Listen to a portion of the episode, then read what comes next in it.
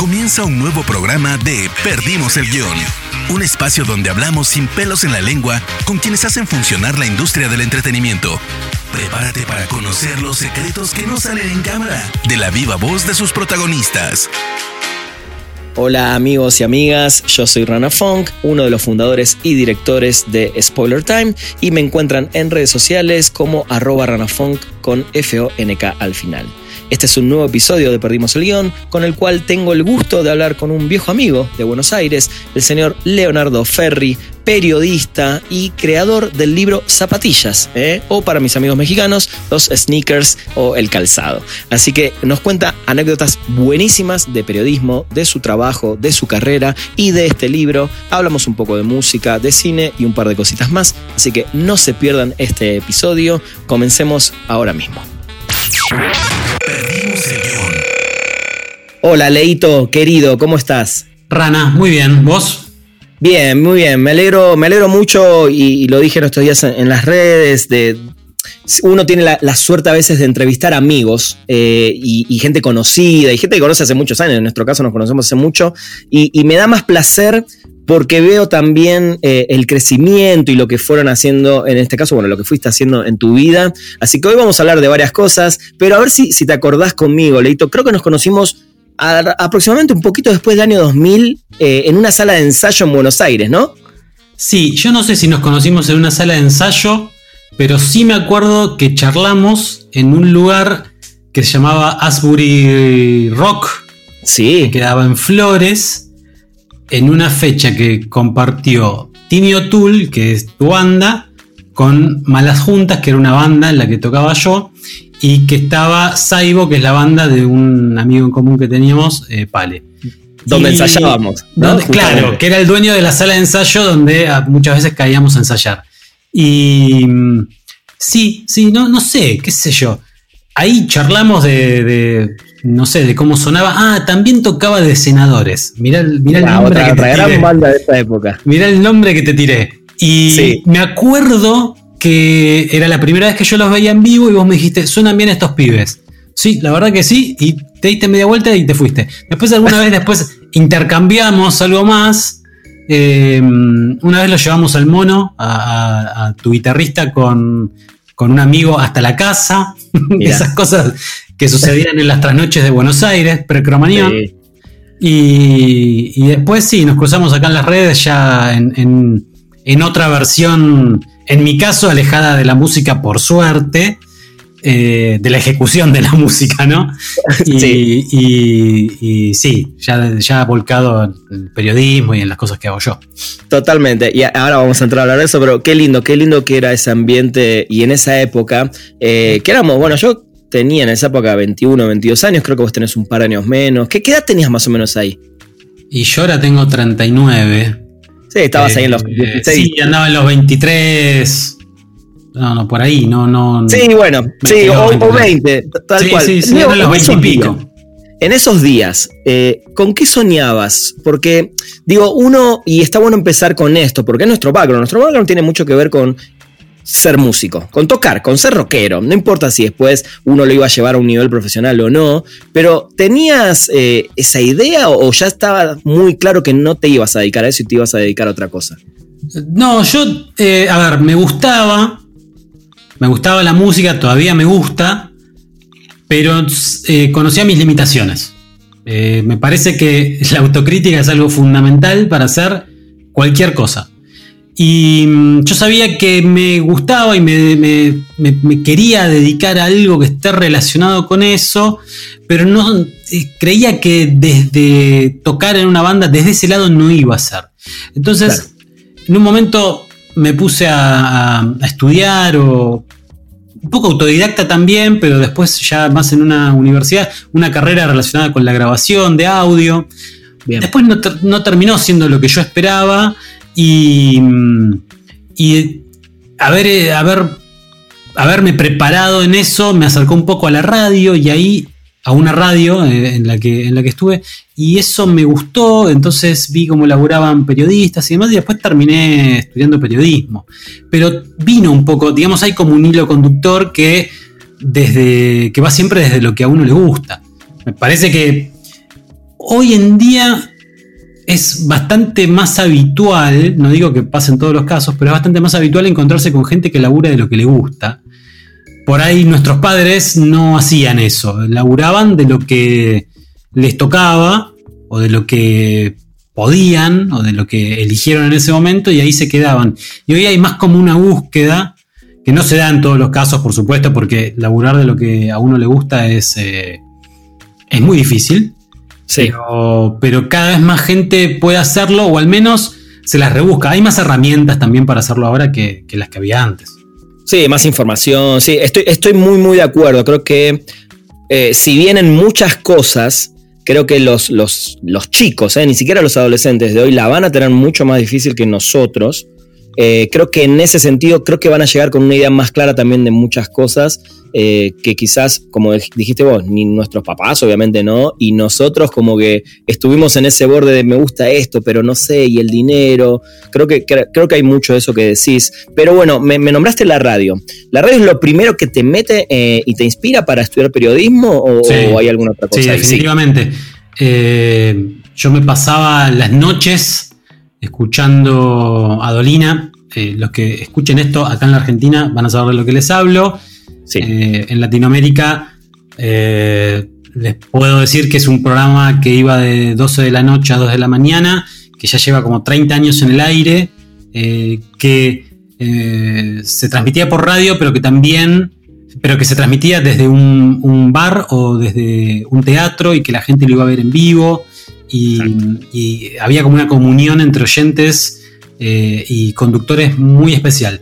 Escuché, escuchaba durante muchos años eso, durante buena parte de la adolescencia, y después eh, enganché, no la época de oro, pero sí la época de plata de rock and pop, eh, claro, que para, también la gente que escucha en México es una de las radios más importantes de la cultura del rock en los 80s y 90s. Sí, sí, por eso. Quizás la época de oro, algunos te van a decir que los 80, eh, yo la, agarré en, los 90 con un montón de programas, ahí descubría a Lalo Mir, pero a mí me marcaba mucho, me gustaba mucho la radio nocturna, porque tenía esa cuestión de no seguir los parámetros más comerciales, de depender de las listas de canciones eh, bajadas por las, compañías.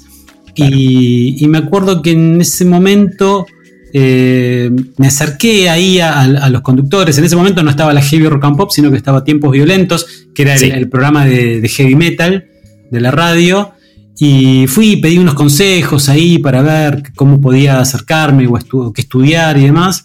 Y al poco tiempo me puse a, estudiar y, a, a, prepararme para hacer eso. Pero digamos que esto del periodismo empezó siempre por la radio. Y lo más curioso es que yo llevo 10 años de periodismo y hace dos que hago radio. O sea que. Eso te iba a decir. Recién ahora le, encontraste también la vuelta para meterte vos más de lleno en, el mundo de la radio. Es que el camino es largo y, y yo empecé haciendo gráfica, periodismo gráfico y, y cada mundo tiene sus particularidades. Si vos te dedicas a la gráfica, vas a conocer bien eso. Si te dedicas a la televisión, vas a ver que la lógica de trabajo interna es completamente distinta.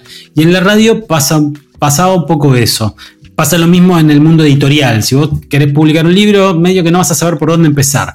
Y, y ese es raro eh, eh, el camino y cómo te, vas eh, metiendo por un lado o por otro, pero mm, pasó eso, pasó eso que, que, llevó un tiempo hasta que yo lo pude hacer. Trabajé en producción, y, e hice cosas en radio antes, pero el, llegar al micrófono como para decir algo, también eh, eso, eso sí me llevó tiempo.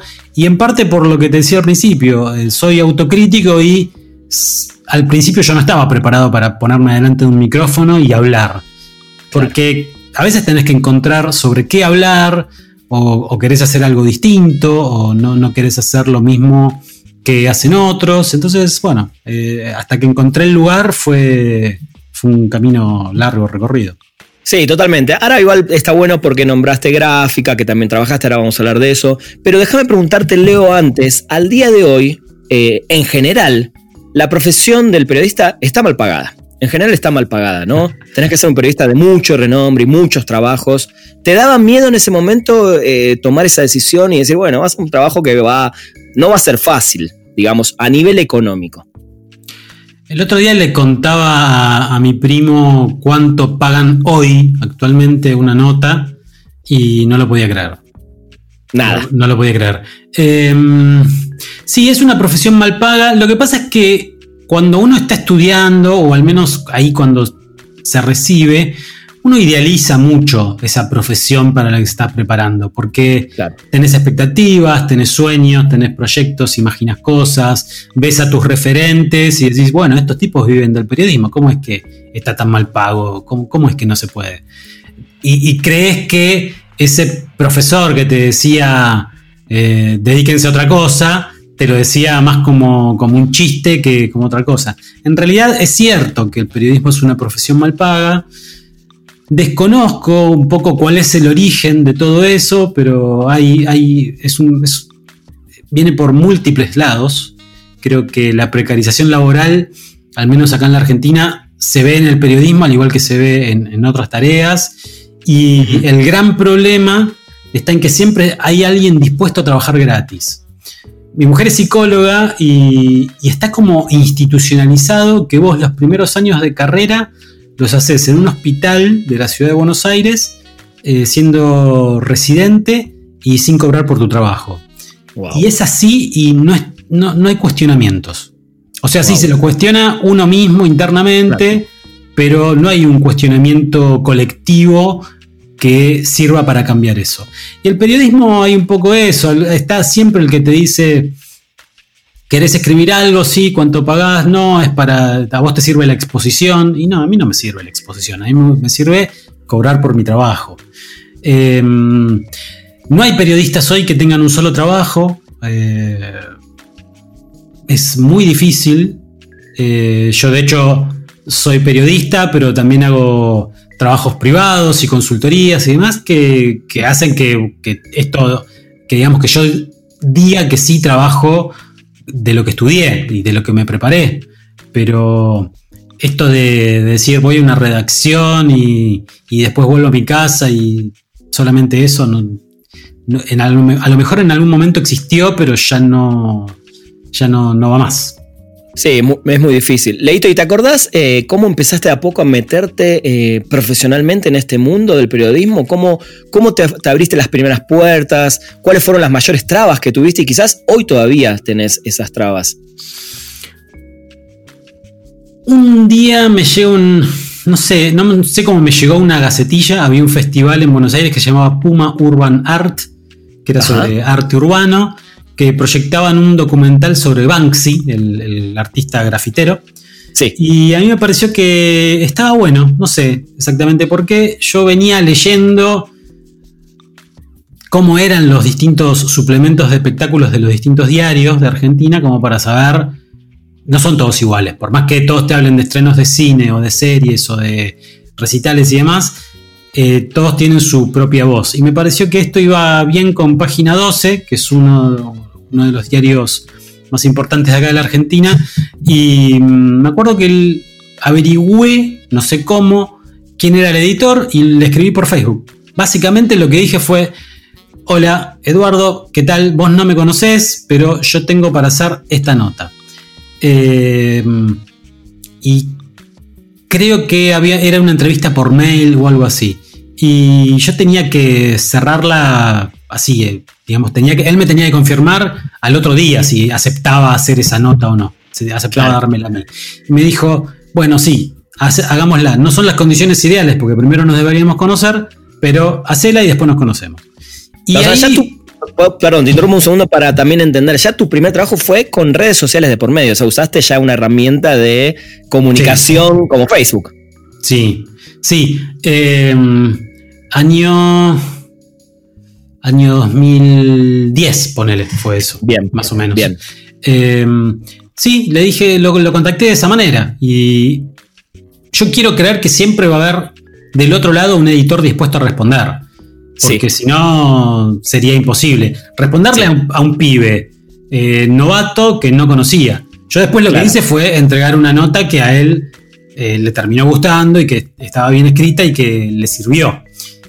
Y bueno, después propuse otra y después propuse otra. Y la metodología del periodismo freelance suele ser esa. Em, dentro de, las múltiples áreas que, tiene un, diario o, la prensa gráfica, eh, bueno, puedes escribir sobre todo, pero dentro de espectáculos a mí me interesaba me interesaban algunas cosas, música, después cuando se pusieron de moda las series y demás, también escribí sobre eso. Pero fui proponiendo siempre em, en, línea con lo que me, resultaba interesante a mí. A veces coincidía con lo que resultaba interesante para mi editor y a veces no. Eh, me han rebotado más sumarios de los que me han aceptado en mi vida, estoy casi seguro de eso. Y, pero la, la, cuestión es eh, seguir intentando. Una vez mi subeditor en el diario, que es Roque Casiero, me dijo algo que fue clave. Me dijo, no, no pensés en hacer una nota, pensá en temas. Bien. Y cuando vos pensás en temas, tenés que unir conceptos, eh, linkear una cosa con otra. Eh, y ahí es cuando empezaron a surgir eh, notas que a mí me resultan más interesantes hoy de, leer. Yo puedo googlear alguna vieja nota de las que yo escribí y no todas, pero, pero muchas de esas siguen siendo interesantes. Y, justo te, iba a preguntar eso, Leito. Em, ¿cómo, ¿Cómo lidias cuando no estás de acuerdo o cuando tu editor dice, no, no, yo tengo otra visión, esto no me gusta, o te quiero cambiar un texto? ¿Cómo lidia un periodista también con eso? Porque quieras o no, también es, es tu jefe y vos estás escribiendo para un medio que va a cierto determinado target. El editor ideal em, se toma tiempo para eh, corregir la nota y explicarte, o al menos entablar un diálogo de por qué considera que algunas cosas van y otras cosas no van.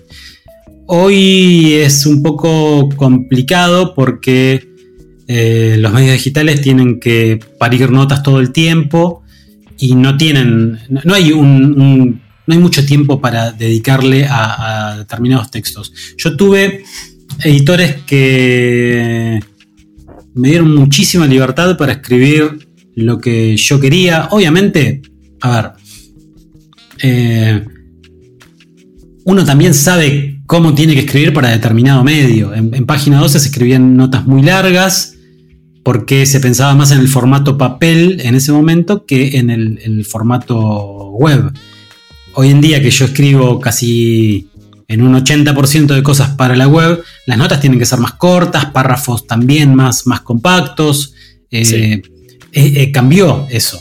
Pero no, no he tenido salvo eh, dos casos contados, no he tenido inconvenientes con editores que me cambiaran lo que, lo que yo escribía. Una vez me pasó que, en una crónica de un, show de, Lenny Kravitz, me acuerdo, acá en Buenos Aires. ¿En Cancha de Boca fue? no, el de Boca no, fue, creo que fue ah, en Jeva. Ahí está. Eh, escribí algo que salió en la web y después en, versión papel salió, pero totalmente cambiado. Y me calenté y, digamos, mi reacción no fue buena, pero, pero lo que habían hecho tampoco estaba bien. Em, pero repito, fueron casos contados, no, no tuve malas experiencias con editores. Eh, a veces, por ejemplo, a veces ¿cuál fue la explicación de por qué te lo cambiaron? No, tuve explicación, no, no, no, Creo que por eso también fue mi, mala reacción. A veces eh, lo más difícil con, un editor es, eh, es que te lea cuando vos le propones escribir una nota o que se dedique esos dos minutos de tiempo a leer eso y a interpretar si hay o no nota, a pensar si eso le sirve o no. Y, que te respondan un mail. Pero eso también es, como. Acá en la Argentina, creo yo que es una constante la de no responder mails, ¿no? Yo siempre pongo el mismo ejemplo, que eh, en un momento, año 2000, sí, 2015, dije, eh, empezaban a transmitir el programa de Jimmy Fallon acá en, la Argentina, y yo dije, este tipo hay que entrevistarlo, porque el, programa estaba como en un momento de popularidad muy importante, él se estaba eh, consolidando como un, conductor, un showman. Sí. Y yo dije, a este tipo hay que entrevistarlo y empecé, empecé, empecé, le escribía hasta por Twitter, le escribía a la prensa de DirecTV acá en la Argentina. Y le escribía a la prensa de la NBC. Y la prensa de la NBC te contestaba todos los mails. Y yo era un periodista de Argentina eh, que estaba muy lejos y los tipos me contestaban todos los mails. Entonces, eh, me parece que cuando cada uno tiene la, eh, la, posibilidad de hacer su trabajo bien, todos trabajamos bien. Pero no siempre sucede. Qué bueno que decís eso, porque trabajaste, bueno, en varios, y trabajás en varios medios argentinos, estuviste, bueno, como dijiste varias veces en Página 12, La Nación, que son los, de los periódicos más leídos en, Argentina, y también estuviste en las versiones locales de revistas como la Rolling Stone, Forbes, eh, Playboy, etc. Leyendo las versiones locales y comparando el trabajo periodístico internacional, ¿ves diferencias eh, primero a nivel profesional de los periodistas? Y ahora que me decís esto de, también del trato, ¿Ves las diferencias? Hay, todavía en Latinoamérica, tenemos esa cuestión también de tirarnos un poco menos, pero creo que también existen las diferencias todavía con los medios internacionales en este caso y, desde el periodismo y desde el trato con el periodismo. Sí, sí, yo creo que eh, lo que pasa es que a veces no terminamos de conocer la realidad de cómo se trabaja en Rolling Stone de Estados Unidos o en Rolling Stone de la Argentina. Yo tengo mi visión de, cómo se trabaja en Rolling Stone en la Argentina porque pasé algunos años ahí, siempre como colaborador externo, nunca trabajando en la redacción, pero eh, conocía al menos la mecánica de cómo funcionaba. Y esa, esa visión idealizada de lo que hacía Cameron Crowe, de lo que mostraba Cameron Crowe en, eh, eh, casi, famosos, sería inaplicable hoy. En el contexto argentino y yo creo que incluso en, la versión eh, norteamericana. Pero porque hoy se trabaja mucho para lo inmediato. Hay, un, hay, un, género de periodismo que a mí me gusta y que pude practicar en algunas oportunidades, que es el de la crónica periodística, que eh, lleva muchísimo trabajo porque vos lees eh, un montón, investigas un montón, haces mucho reporteo, hablas con una persona, con otra, con otra, todo para escribir una nota. Que, como decíamos recién, quizás no es de las notas, eh, no, es eh, lo mejor pago, pero vos lo haces porque crees en esa historia, básicamente. Crees que tenés algo para contar. Y eso es un poco lo que hacía, eh, lo que mostraba el personaje de Casi Famosos. Hoy en día, ese género tiene mucho prestigio en el mundo y hay como una especie, se dice, de auge de ese nuevo periodismo narrativo, pero eh, lo, que, lo que cuenta hoy en día en un medio de comunicación son los clics. Y cuando un editor te dice poneme un título con gancho o, o pensá en, lo que llama la atención, ya viste, te condiciona tu trabajo de, de, cierta forma en que vos tenés que pensar en que eso que estás escribiendo tiene que tener impacto, porque si no, eh, no lo va a leer nadie. Y es un garrón, porque yo trato de no pensar en eso. La mayoría de las veces los títulos los dejo que los pongan los editores y, hasta ahí llego. Pero mm, es bastante complejo lidiar con, la cuestión más de, de mercado, con esta tiranía de los clics que, que manda en todos lados. Sí, sí, y, el muy famoso clickbait en estos últimos años, ¿no? De poner un título que así decís, ¿qué, me quisiste decir con este título? Tal cual. ¿No? Tal cual. Leo, ¿qué es lo mejor y lo peor de ser periodista? Lo mejor es... Eh, el periodismo te abre un montón de puertas que mm, o, te hace llegar a lugares que vos no pensaste nunca que ibas a llegar. Em, y para, te interrumpo antes que sigas. ¿Cuál fue, porque me lo dejas también picando, cuál fue el mejor lugar al que llegaste hasta ahora en tu carrera de periodista? Eh, no sé si uno solo, pero vos vas a entender por qué. No sé si fue el mejor, pero cuando yo viajé a Albuquerque, a, a dijiste todo. al set de grabación de Better Call Saul, más allá de que fue casi por una casualidad que yo terminé viajando ahí, una vez que yo estuve ahí y estaba en un junket de prensa con periodistas de Australia, Alemania, México, Chile, Argentina y Canadá, eh, y, te empiezan a pasar los actores que vos ves y que están súper dispuestos a, eso porque centralizan todas las entrevistas que va a haber eh, por el estreno en ese día. Entonces los tipos no, vienen de una maratón de entrevistas, tienen ese día para responder y están bien predispuestos, está, digamos, organizativamente está bien pensado. Y, cuando además de todo eso eh, pasa esto que te decía recién con, con la idea de escribir una crónica, tenés tiempo como para recorrer la ciudad, que no es ir a Nueva York o a Los Ángeles, que son ciudades que las ves en televisión.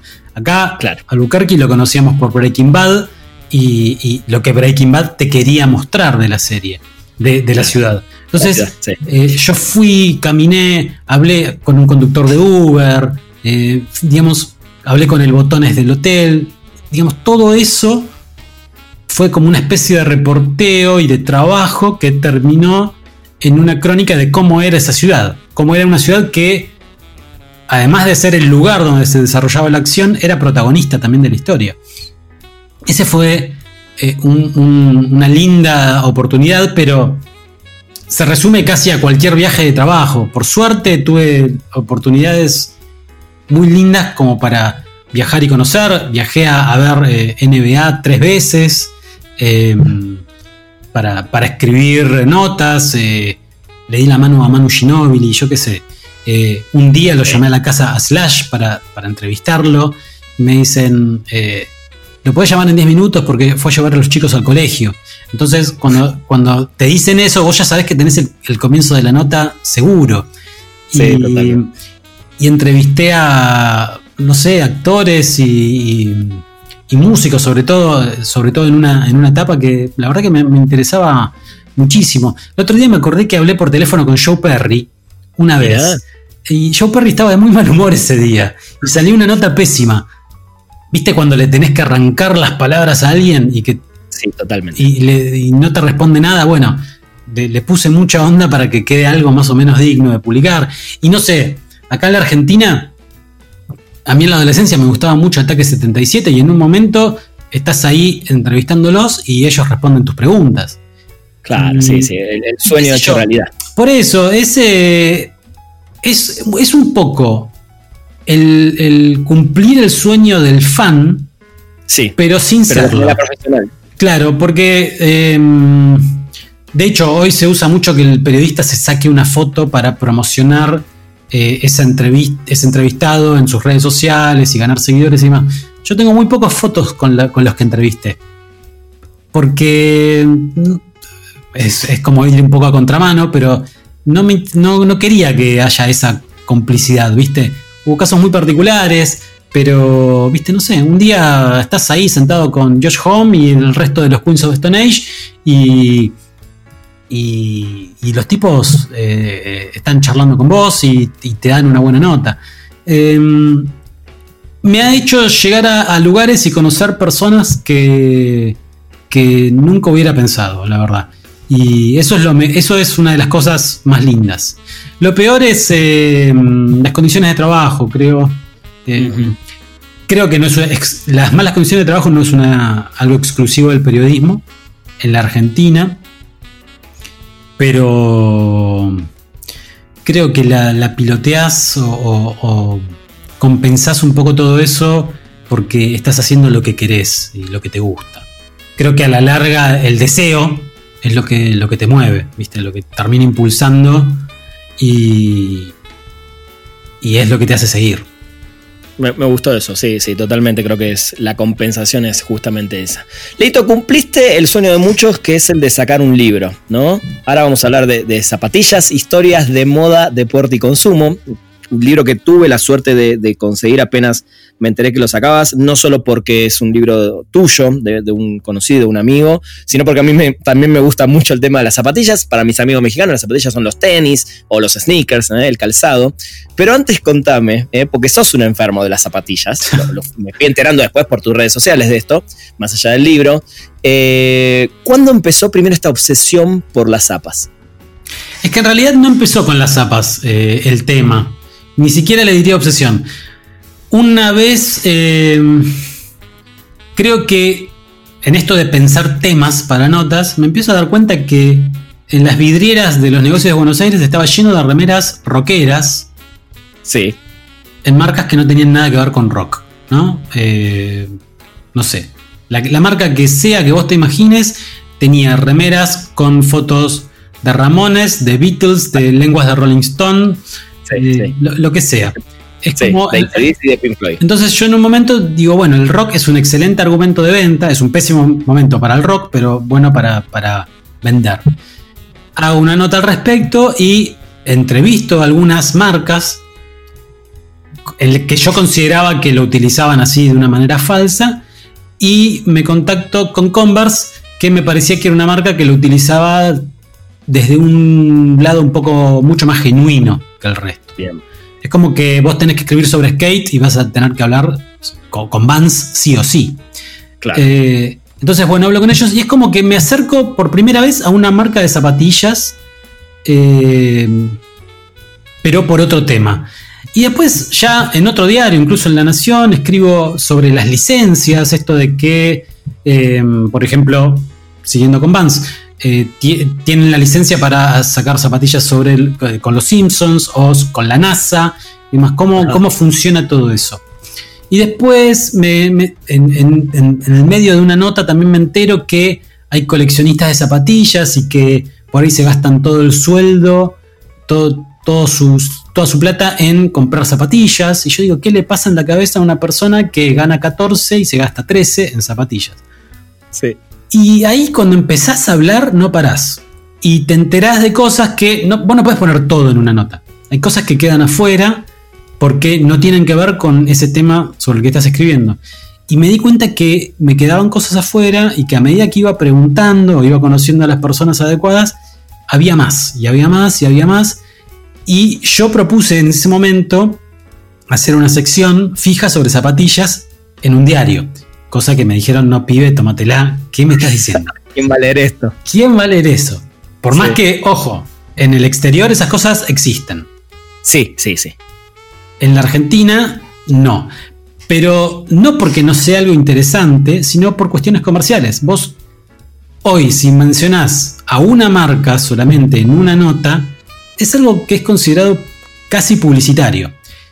Claro. Si mencionás a cuatro, no, ese, digamos, no es un, algo adrede. Eh, entonces dije, ¿de qué manera puedo llevar esta idea en la que yo confío y en la que yo creo que es buena y que nadie me moleste con cuestiones comerciales? Y era un libro. Ya había libros sobre zapatillas del exterior, yo en ese momento no había leído ninguno. Y digo, bueno, ¿cómo me meto en el mundo editorial? Lo que hablábamos eh, al, comienzo. Y empecé escribiéndole a, la jefa de prensa de una editorial, que es la persona que yo conocía, le digo, mira, tengo esta idea y estoy avanzando con esto. Creo que no había avanzado nada, pero yo le dije que estaba avanzando. Y, y mandé esa idea, la leyeron, otra vez, esto, siempre tiene que haber alguien dispuesto a leer y, dispuesto a interesarse en, cosas que lleguen de gente desconocida. Y, me dijeron, sí, dale, hagámoslo. Eh, te vamos a pagar esto. Y el trabajo de las, de las fotos, porque yo desde el vamos planteé que el libro tenía que tener fotos, porque a mí no me servía que eh, mencionar a la Nike Talwind, que es la primera zapatilla que tiene cámara de aire, si después la tengo que ir a googlear para saber de qué estoy hablando. Entonces yo sabía que tenía que tener fotos el libro. me dijeron, el trabajo de las fotos lo vas a tener que hacer vos, porque no hay una estructura acá en la editorial como para hacerlo. Listo, lo hacemos. Y eh, ahí también tenés que aprender a trabajar a largo plazo, porque eh, para una nota vos trabajás y y sale publicada como mucho un mes después de lo que le escribiste, si es para papel, en la web, en la semana o al otro día. Y acá tenías que trabajar y ponerte, e imponerte una metodología de trabajo para mínimo eh, hablar de un año, ¿no? Que fue el tiempo que me llevó a escribir el libro fue ese. Y, Leito, ¿es, ¿esas búsquedas de fotos las hiciste todas eh, online o también tuviste que ir a lugares a buscar las zapatillas para sacarle fotos? No, las fotos tienen que tener licencia. Eh, fue también eso. La, editorial eh, me dijo, las fotos tienen que tener licencia y si va a aparecer una foto de rana usando su zapatilla, tenés que tener el permiso de rana. Claro. Entonces yo no podía poner una foto de Marty McFly, porque iban a necesitar el permiso de, Marty Fox. claro. Y entonces. Y de Universal. Claro, sí, y no me iban a dar bola. Eh, entonces, eh, lo que hice fue contactarme con las marcas. Algunas las conocía, a otras no. Unas, con algunas me costó más, con algunas me costó menos. Y pedirles foto de producto de lo que a mí me parecía que necesitaba en ese momento. Y digamos, el 90% de las fotos que yo necesitaba me las consiguieron, tardaron un montón y fue bastante difícil, porque en general las estructuras grandes de las marcas eh, están acostumbradas para moverse con cierto tipo de pedidos. Si viene alguien descolgado a pedirme fotos de zapatillas que aparecieron hace 50 años, yo por ellos no las tienen. Entonces tenían que conseguirlas y aprobarlas y había un acuerdo de confidencialidad que tenían que firmar. Imagínate con firmas multinacionales, eso es un chino. Entonces eh, llevó, llevó bastante tiempo eso. No, y además es todo, ese trabajo que yo lo veo mucho en, la crítica de la gente en las películas y en las series, ¿no? Vamos a, a, decir eso cuando te dicen qué desastre esto, pero nadie, nadie jamás se pone a pensar en todo el trabajo que hay atrás de una producción así. Y acá te, lo comiste todo vos, además, el trabajo este de las licencias, las marcas, las fotos, la aprobación, que te contesten, que te las manden, que funcionen. Sí. O sea, no solamente sí, me senté a escribir un libro, en tres meses lo saqué. No, porque escribir nunca es solamente sentarse a escribir.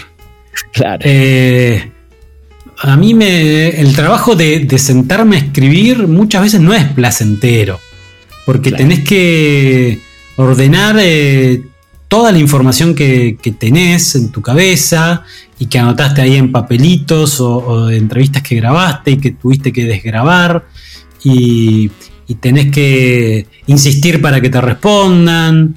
Em, es bastante complicado. también de golpe hay un montón de puertas que se abren y por ejemplo yo tuve la oportunidad de viajar a Boston que es donde están las centrales de Converse y de New Balance. Eh, en realidad no viajé especialmente para eso, pero aproveché una invitación que me habían hecho para viajar a Nueva York por otra cuestión y dije, ¿puedo adelantar el pasaje dos días y me voy un día y medio a Boston a hacer estas entrevistas? Sí.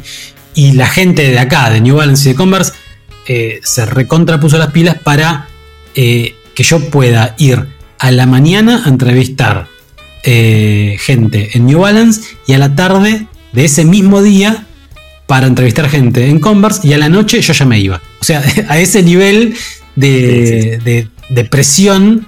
presión y estrés. Y estrés te metes en, un momento en, otro país, habiendo viajado, ¿no? Y todo eso.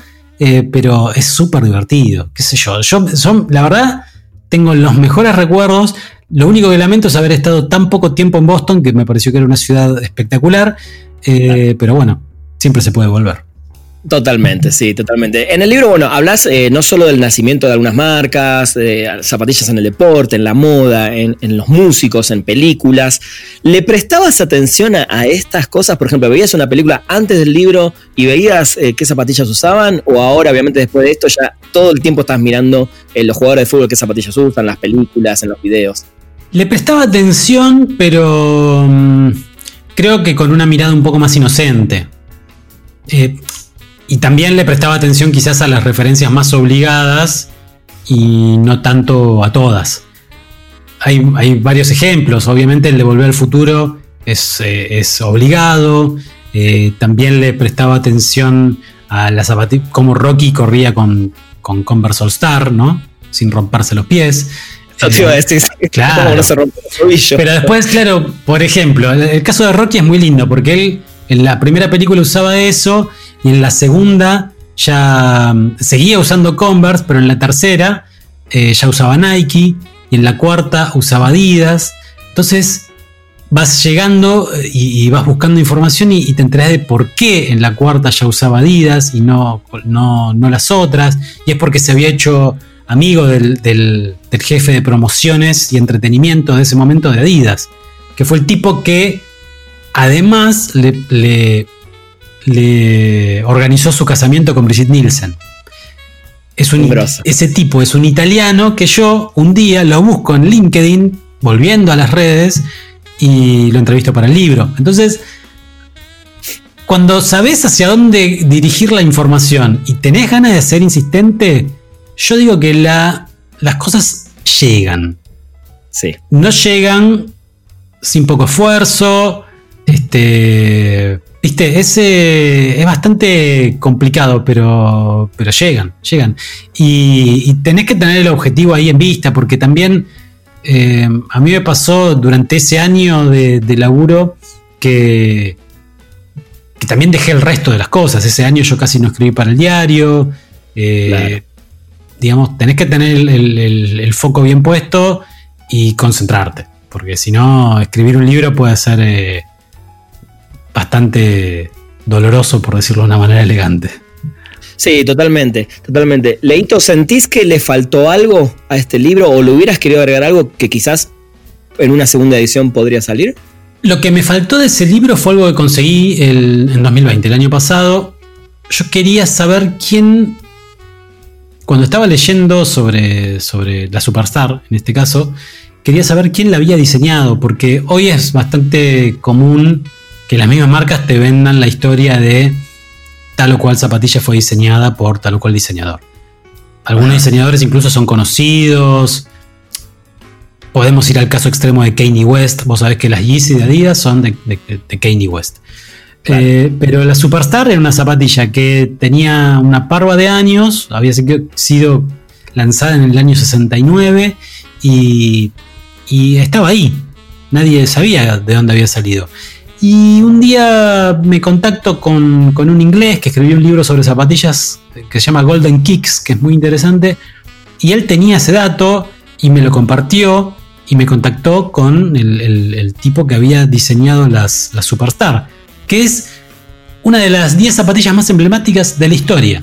Todos tuvimos una Superstar, todos sabemos de cuál hablamos cuando hablamos de Superstar. Entonces eh, hablo con este señor y sale la entrevista en febrero o marzo del año pasado en, la revista de La Nación. Que eh, ese, digamos, esa entrevista es como el, apéndice del libro. A mí lo que más me gusta del libro, eh, viéndolo un poco a la distancia, no son las historias así como particulares que yo cuento eh, sobre cosas que venía observando desde hace tiempo o que aprendí ahí en el libro. A mí lo que me parece que, la virtud que tiene el libro es la manera que a mí se me ocurrió para organizar la información. Eh, que utiliza a las zapatillas como una especie de hilo conductor para hablar sobre historia, para hablar sobre deportes, sobre diseño, sobre moda, sobre cultura pop, y demás. A veces incluso pareciera que estás eh, hablando de zapatillas sin hablar exclusivamente de zapatillas, porque estás hablando de, eh, de música y del fanatismo de Noel Gallagher con Adidas. O de, cómo hizo Axel Rose para en el año 91, sin ser negro, ni hip hopero, ni, ni nada de eso que te dicen ahora que, es, que tiene que ver con las zapatillas, para tener unas Converse customizadas con su nombre y que solamente las tuvo él porque no salieron a la venta. Entonces, sí, en, la, lengüeta dicen Axel, ¿no? Exacto. Eh, ¿Y por qué Kurt Cobain usaba las, las eh, Converse que usaba? Este, y, no sé, viste, que usaba Flia eh, en algún caso. Me, acuerdo, vos que me preguntabas si yo miraba las, zapatillas, no sé por qué me acuerdo que en ese recital de los Red Hot Chili Peppers en Vélez, ese día del diluvio, eh, Anthony Kiedis usaba Puma. No sé, no sé por qué, pero tenía eh, zapatillas y creo que algo de ropa también. A veces existen esos acuerdos, viste, medio esporádicos. Hay bandas que fueron cambiando de marca, como Korn, por ejemplo, que usaba Adidas, usaba Pony, usaba. Hasta, le, hizo la canción, Puma, claro. Por eso fueron mutando de, marca. Viste, hay, hay, hay cosas que te vas enterando en el camino. No, está buenísimo. Y bueno, ¿y te pusiste a coleccionar? ¿Cuántos pares tenés ahora? Eh, para, para, no explicar tanto, podríamos decir que sí, me puse a coleccionar, pero no es una colección lo que yo tengo. Porque yo tengo zapatillas y las uso. No las tengo ahí para, para exhibir. Para exhibir. Digamos, tengo ahí un par de exhibidos que son porque no las uso, porque me parece linda, pero es amarillo fosforescente y yo no uso zapatillas de ese color. Entonces, las tengo ahí porque me las regalaron y porque es una edición limitada y las tengo. Pero en general, yo soy bastante clásico a la hora de comprar y, uso los colores que uso siempre. No, no, no, no, me compro nada por, por el hecho de coleccionar de Bien. hacer más grande una colección. Una colección en general tiene un objetivo, eh, tiene cierta línea estética o, cierta línea que tiene que ver con, la conveniencia económica de comprar hoy para revender mañana. No, yo uso para. compro para usar y soy bastante clásico en realidad con mis gustos. No, no tengo cosas demasiado raras. Está muy tengo 60, vos me preguntaste cuántos. Como 60 por ahí. Es una barbaridad. ¿Dónde, ¿Dónde, las tenés? Hay un mueble que me hizo un amigo, uno de mis mejores amigos es carpintero, el cantante de Malas Juntas, justamente. Bien, muy bien. Y están ahí puestas y sí, igualmente... Em, a veces le doy a, mi viejo algún par, le doy a algún amigo, digamos, distribuyo porque no tiene sentido acumular y son cosas que ocupan mucho espacio. Sí, totalmente, totalmente. Leito, eh, al principio hablamos un poco bueno, de música. Sos, eh, yo te considero, te considero un rockero, sos una persona rockera. No, importa si tocas en una banda o no, sos un tipo rockero que, hizo música, que le gusta mucho la música. ¿Cómo ves el estado actual eh, del rock en general? Desde el desarrollo o el crecimiento difícil que, que creo que cada vez tienen las bandas un camino mucho más difícil. Inclusive nosotros en nuestra época la teníamos difícil, creo que ahora es más difícil todavía. Eh, y esta, creo, eh, esta pérdida de interés que hay en, las nuevas generaciones eh, respecto al rock, al rock como género musical. Sí. ¿Qué pensás en estos tiempos que está pasando con todo esto? Ante todo, yo creo que me gusta el rock, pero no soy rockero, pero es un tecnicismo. No es un buen momento para el rock. Creo que una, una de las dos veces que hablé con Slash, yo le pregunté algo relacionado con eso. O sea, cómo seguir haciendo rock en un momento en el que el rock no es importante y él me decía, el peor lugar que tiene el rock para estar hoy es en una compañía discográfica. Por eso es que él tenía su propio sello. Em, ¿Qué sé yo? Yo creo que hay, hay, hay etapas en las que las modas van yendo para un lado y para el otro. En, a comienzos de los años de la década del 2000, el rock se puso de moda de nuevo con los Strokes. Sí. Está bien, no había dejado de estar de, estar de moda tanto como ahora, quizás, ¿no? Sí. Pero mm, hay algo más allá del género que a mí me, preocupa, o que, ah, no es que me preocupa, pero que lo, observo, y es que eh, el poco desarrollo que hay para, para los artistas, comparado con otra época, por supuesto. Eh, no, estoy tan, tan atrás de, todas las noticias de música, pero veo que hoy, eh, el otro día me llegó una gacetilla de una compañía discográfica promocionando... No, no era una gacetilla, era un aviso en la radio, que en vez de decir que salió un nuevo disco de Foo Fighters, había salido una nueva canción, un single adelanto. Yo dije, wow, a este nivel de inmediatez hemos llegado que estamos promocionando un single eh, que encima no era de los mejores singles de la banda, pero ni por asomo, y, tenía promociones en la radio. Y me parece que eso pasa en, general. Hoy es mucho más fácil darte a conocer porque las plataformas digitales hacen que vos puedas subir tu música eh, de una manera mucho más fácil que cuando yo tocaba, por ejemplo. Cuando ah, yo tocaba, claro, claro, no, y grabamos, sí, sí, sí, distribuíamos un CD y por ahí eh, estaba en ese momento un MySpace como para compartirlo, pero no, viste, no era tan, tan fácil. Y eso es, muy a favor, pero también eh, hay cosas que, salen y que, no sé, o no tienen producción, o, o, bueno, sonar mal hoy es medio raro, es medio raro que una banda suene mal. Pero, Tiene que tocar mal para sonar mal. Eh, sí, sí, sí, probablemente, probablemente. Eh, pero puntualmente con el rock creo que, hay ciclos. Yo, o al menos quiero pensar que hay ciclos y que, Eh, igualmente, ahora, mientras te estoy respondiendo, pienso que algo como. Hace unos años estuvo muy de moda solamente el reggaetón, ¿no? Y, Shakira hacía reggaetón y, todos. Ahora está de moda todo lo que es eh, el trap, ¿no? Y, todo, todo lo, que tenga que ver con, con, rimas, por, por sintetizarlo de alguna manera. Y me parece que hay algunos artistas que que se acercan un poco más al rock como género desde ese lado. No me pasaba con el reggaetón. El reggaetón no se acercaba al rock de ninguna manera. Claro, claro, te entiendo. Y qué sé yo, a lo mejor hay, un ciclo. Siempre depende de. depende mucho del, negocio, porque la, música, y, en realidad todo es un negocio. Eh, y, y, de qué mande en ese momento y qué es lo que vende en ese momento y de los focus groups que se armen y de qué digan los adolescentes de, tal época que les gusta. Porque siempre el, target para vender ropa, zapatillas, música o series, el target siempre son los, adolescentes, la, la, generación Z, por decirlo de alguna manera. Y eh, en algún momento quizás vuelva a aparecer el rock.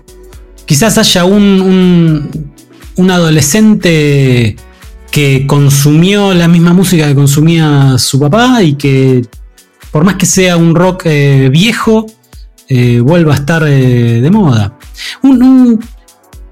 O, tal vez pase que se muera algunos de nuestros ídolos y que por eso se ponga de moda, que fue lo que pasó en los 90, Rana. quienes escuchamos Queen en los 90 fue porque se murió Freddie Mercury. No veníamos escuchando Queen desde antes. Totalmente, sí. Y, Queen era una banda que se había separado cinco años antes o ponele algo así, antes de que se muera Freddie Mercury. Entonces, era una banda inactiva, pero que de golpe tuvo un pico de popularidad tremendo y que la conocimos de esa manera. Quiero pensar que pueden pasar esas cosas todavía. No quiero que se muera nadie, ninguno de mis ídolos, por favor. Por favor, No, estoy dispuesto a, soportar eso. Sí, sí, sí. Necesitamos un, nuevo Cobain, me parece. Eh, quién sabe, puede ser. Leito, te voy a hacer un par de preguntas como rápidas pero me las puedes contestar desde el lado profesional o del lado personal, como te quede más cómodo. Bueno, vamos a hacer de las dos, así la gente adivina si esto es profesional o si es personal. Dale. Dale, me gusta. ¿Cuál consideras hasta el momento tu más grande logro? ¿Mi mayor logro? Sí. Eh, poder trabajar de lo que me gusta. Muy bien. ¿Qué talento, Leito, que no tenés te gustaría tener? Mmm el de no procrastinar eh, mi trabajo. Me gustaría trabajar un poquito más cómodo. Muy bien. ¿Qué, te criticarías a vos mismo? Me critico todo el tiempo todo lo que hago. Eh, por suerte, mejor que sea autocrítico. Eh, me guardo para mí qué cosas. Muy bien. Y vamos con las dos últimas. ¿A qué aspiras en tu carrera y en tu vida? En mi carrera, pues, poder seguir contando las cosas que me interesa contar, eh, poder eh, vivir de, del trabajo, o al menos no tener que tener varios trabajos para vivir. Y mm, la segunda parte, ¿cómo era? Eh, y en tu vida, digamos, personal. Em, vivir tranquilo. pero creo que eso tiene que ver mucho con cómo es la Argentina. Me gustaría que sea todo un poquito más eh, estable, no tan, no tan a los altos. Está muy bien. Leo, a todos para cerrarle hago una pregunta que es em, dos películas y dos series que todo el mundo debería ver, pero te quiero agregar una más. Aparte de esas dos, que me digas dos pares de zapatillas que todo el mundo debería tener. bueno, dos películas que todo el mundo debería ver. Te voy a decir una. A ver, vamos a decir eh, algo obvio como Rocky, por ejemplo. Me parece que todo el mundo debería ver Rocky. Pero Muy bien, creo que nadie hasta el momento me la dijo, así que no es tan obvio y me encanta que digas Rocky porque es una de mis favoritas. Es que es como una película un poco menospreciada en algunos sentidos. Eh, Silvestre Stallone es un artista un poco menospreciado. Em, y de hecho la escribe él. Claro. Y otra película que todo el mundo debería ver, va a ser rarísimo, pero es la que se me ocurre ahora, es Devil's Worst Prada. Muy bien. Em, que es El Diablo Viste a la Moda, se la titula acá en la Argentina. Sí. Es una película impecable. Em, que tiene bajo puntaje en IMDB, pero no hay que dejarse llevar por eso. No, nada, totalmente. Em, dos series. y a vos y a mí nos gusta mucho Better Call Saul. Sí. Me parece que eh, no logró nunca la, la popularidad de Breaking Bad, pero artísticamente está a la par o un poco más arriba. Yo, yo, para mí ya la superó, pero bueno, digo, eso es un tema que podemos debatir también en algún momento, pero sí, estoy completamente de acuerdo con lo que decís. Y mm, otra serie. Estoy, ah, mira, ahora estoy viendo eh, This Is Us. Muy bien, estás llorando todos los días entonces. Es, es tremendo cómo con cosas muy cotidianas eh, te arman una historia tan perfecta. El, el diseño de producción de esa serie, las actuaciones eh, y el guion, por supuesto, me parecen impecables. De lo, de lo mejor que vi y yo no la empecé a ver con, con muchas expectativas. ¿Viste? Dije, esto debe ser una serie para que la vea Nati, mi mujer, pero no, la verdad que la, la estamos compartiendo y, y nos pega cada cachetazo ese que son tremendos. Y zapatillas que todo el mundo debería tener. Eh, no voy a decir un modelo, me parece que todo el mundo debería tener una zapatilla con boost, que creo yo que hoy es lo más cómodo que hay para, o para correr o para estar en tu casa o cuando no corres. Me parece que, que cualquier suela con boost, que es una tecnología que tiene Adidas, tenés que tener Bien. al menos una. Está bueno eso, ¿eh? es un, es un buen tip, de hecho. Sí, sí, me parece que es una tecnología pensada para calzado de running, pero que se aplica a, a usos mucho más casuales, de zapatillas de moda incluso. Eh, Muy bien. Muy cómodo. Y mm, vamos hacia el otro lado, hacia el de la incomodidad. Unas Chuck Taylor todo el mundo tiene que tener. Muy bien, me encantó, me encantó, buenísimo. Leito, bueno, eh, la verdad que un placer charlar, pudimos hablar de, de todo, sobre todo lo importante era hablar de, de tu carrera, de tu vida y todo lo que estás haciendo. Y nada, creo que se te vienen muchísimas cosas increíbles. Eh, espero que hayas disfrutado de la charla, amigo. Sí, por supuesto.